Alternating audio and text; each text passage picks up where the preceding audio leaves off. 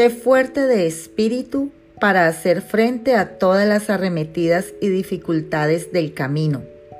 Y nada de ilusiones, porque también los caminos del bien los surcan muchos obstáculos y contratiempos. Sigue igualmente. No des oídos a las piedras que colocan la envidia, el chisme, la intriga. Marcha con la cabeza en alto, decididamente. Triunfarás sobre los obstáculos del camino. Y si llegas herido, recuerda que las cicatrices serán el resplandor de tu triunfo. Feliz día.